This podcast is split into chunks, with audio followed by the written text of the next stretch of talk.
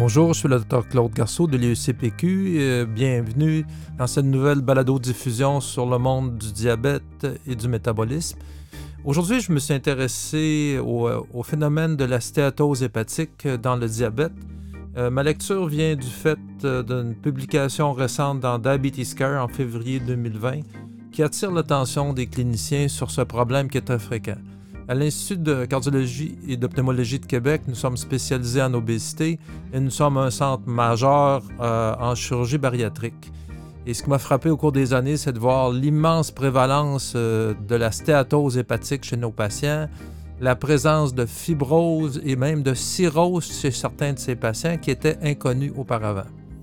Et de plus en plus, la stéatose hépatique et sa petite composante et sa composante plus compliquée qu'on appelle la stéatohépatite doivent être reconnues euh, par les médecins euh, parce que cela peut avoir une influence sur le choix de nos traitements en diabète. Donc, dans l'article de Diabetes Care, euh, l'éditorial fait par Kenneth, Kenneth Cusey, qui travaille à l'Université de Floride à Gainesville, nous rapporte des faits importants. Donc, euh, la stéatose hépatique se définit en trois stades cliniques. Par la présence de gras dans le foie, la stéatose simple, un état inflammatoire euh, plus avancé qu'on appelle la stéatohépatite, où on retrouve euh, de l'inflammation, de la nécrose hépatique et la montée des enzymes hépatiques dans le sang, et enfin, qui se complique de fibrose pour culminer chez bien des patients à la cirrhose euh, hépatique franche.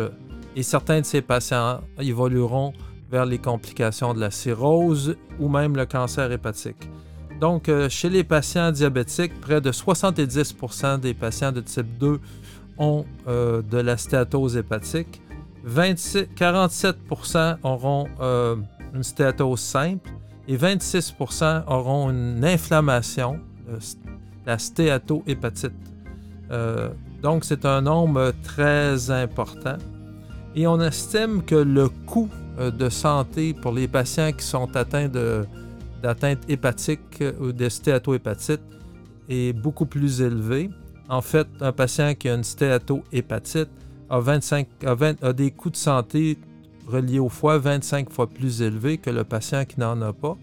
Euh, cela correspond aux États-Unis à 2275 américains par année, contre 95 pour une personne qui n'a pas de stéatohépatite. Euh, au cours des 20 prochaines années, euh, l'immense prévalence de la, stéatohépatite chez les diabétiques obèses va conduire à près de 75, 65 000 transplantations euh, cardiaques. On estime que, la que, que le NASH, la stéatohépatite, sera responsable d'environ 29% de toutes les transplantations euh, hépatiques aux États-Unis, qu'elle conduira à plus de 800 000 euh, décès par cause hépatique et qu'environ 500 000 cancers euh, hépatiques surviendront en raison de cette complication. Donc, c'est quand même une maladie importante, beaucoup plus prévalente qu'auparavant.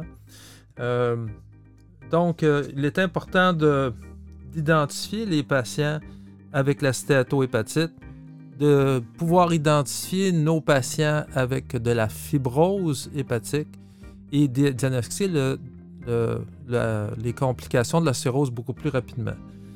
Euh, il y a plusieurs algorithmes sur le marché qui nous permettent peut-être de calculer le risque avec des données cliniques que l'on compute euh, avec des calculs savants mais il semble bien que la simple mesure des enzymes hépatiques ALT et AST demeure dans la population diabétique peut-être la démarche la plus simple. D'autres biomarqueurs plus sophistiqués existent, mais ne semblent pas ajouter beaucoup à la valeur diagnostique euh, des enzymes hépatiques. On estime que des ALT, que la mesure des ALT, euh, lorsque définie par une normale inférieur à 26 euh, va euh, identifier environ 75% des patients qui ont une stéatose simple, euh, non compliquée de fibrose, et qu'environ 30% des patients vont être, ne seront pas identifiés par la mesure de cette enzyme hépatique. L'échographie a une meilleure sensibilité, mais environ 10 à 15% des patients dans les stades précoces de la maladie ne vont pas avoir de stéatose au niveau documenté par l'échographie.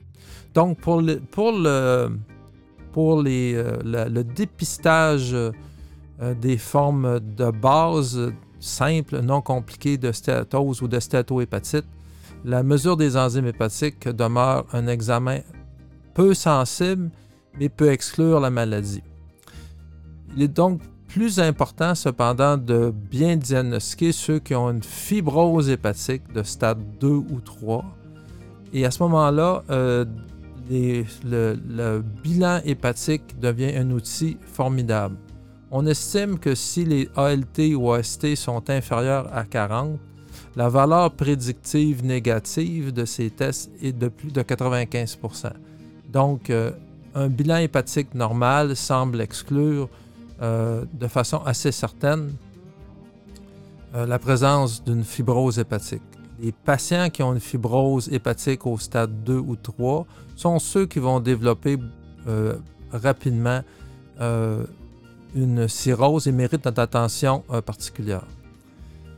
il existe d'autres outils cliniques qui seront disponibles sur le marché bientôt à Québec, dont le, fibro, le Fibroscan, qui est une échographie plus sophistiquée. Et j'ai donc demandé, euh, lorsque l'on fait le diagnostic d'une stéatohépatite par des enzymes hépatiques élevées de façon persistante, il est important donc d'éliminer les autres causes euh, de maladies hépatiques, comme l'alcool, la prise de certains médicaments comme la cordérone, euh, le métrotrexate, entre autres. aussi éliminer d'autres causes d'inflammation chronique comme les hépatites euh, B et C chroniques. Et euh, une, fois ces autres diagnostics exclus, qu'on a documenté la présence d'une stéatose hépatique, on peut songer à modifier notre traitement. Dans le cadre de diabète, euh, l'important c'est de faire perdre du poids, de choisir des médicaments qui ne font pas augmenter le poids. la metformine n'a aucune influence sur l'apparition ou la disparition de la stéatose hépatique. Euh, l'insuline l'augmente probablement, de même que les sulfonylurées. Les inhibiteurs de DTP4, lorsqu'utilisés pour le diabète, n'ont aucune influence sur l'apparition ou la disparition de la stéatose. Et plusieurs études jusqu'à maintenant semblent démontrer que les inhibiteurs de la SGLT2 peuvent diminuer euh, le contenu en gras du foie de 15 à 30% et diminuer les enzymes hépatiques. Il n'y a aucune étude d'intervention cependant pour montrer la régression de la fibrose ou les événements à long terme. Les les agonistes de la GLP1, en particulier la, la et la semaglutide, semblent aussi efficaces pour normaliser les enzymes hépatiques, euh, pour diminuer le contenu du gras en foie euh, et les bénéfices cliniques euh, par ces paramètres secondaires sont vraiment euh, liés à la perte de poids et non pas à une activité particulière euh, de, ces, médicaments. Reste également la chirurgie bariatrique qui, pour les stades de fibrose hépatique, euh, peut avancer et sûrement un traitement qui peut faire régresser la fibrose ou l'inflammation. Dans un deuxième balado-diffusion, nous allons rencontrer le docteur Marie-Philippe Morin, qui nous donnera son avis euh, et sa conduite dans la pratique euh, euh, chez des patients diabétiques qui semblent avoir de la stéatose hépatique ou qui souffrent de stéatohépatite. Et j'espère que ce petit renseignement vous ouvriront des horizons nouveaux dans la prise en charge de vos diabétiques. Et je vous convoque donc dans une deuxième petite balado-diffusion de quelques minutes avec notre entrevue avec le docteur Marie-Philippe Morin. Euh, cette balado-diffusion et celle du docteur et celle de l'entrevue du docteur Morin pourront être accréditées euh, avec euh, un parcours immersif par SoftEduc pour les infirmières reliées au programme.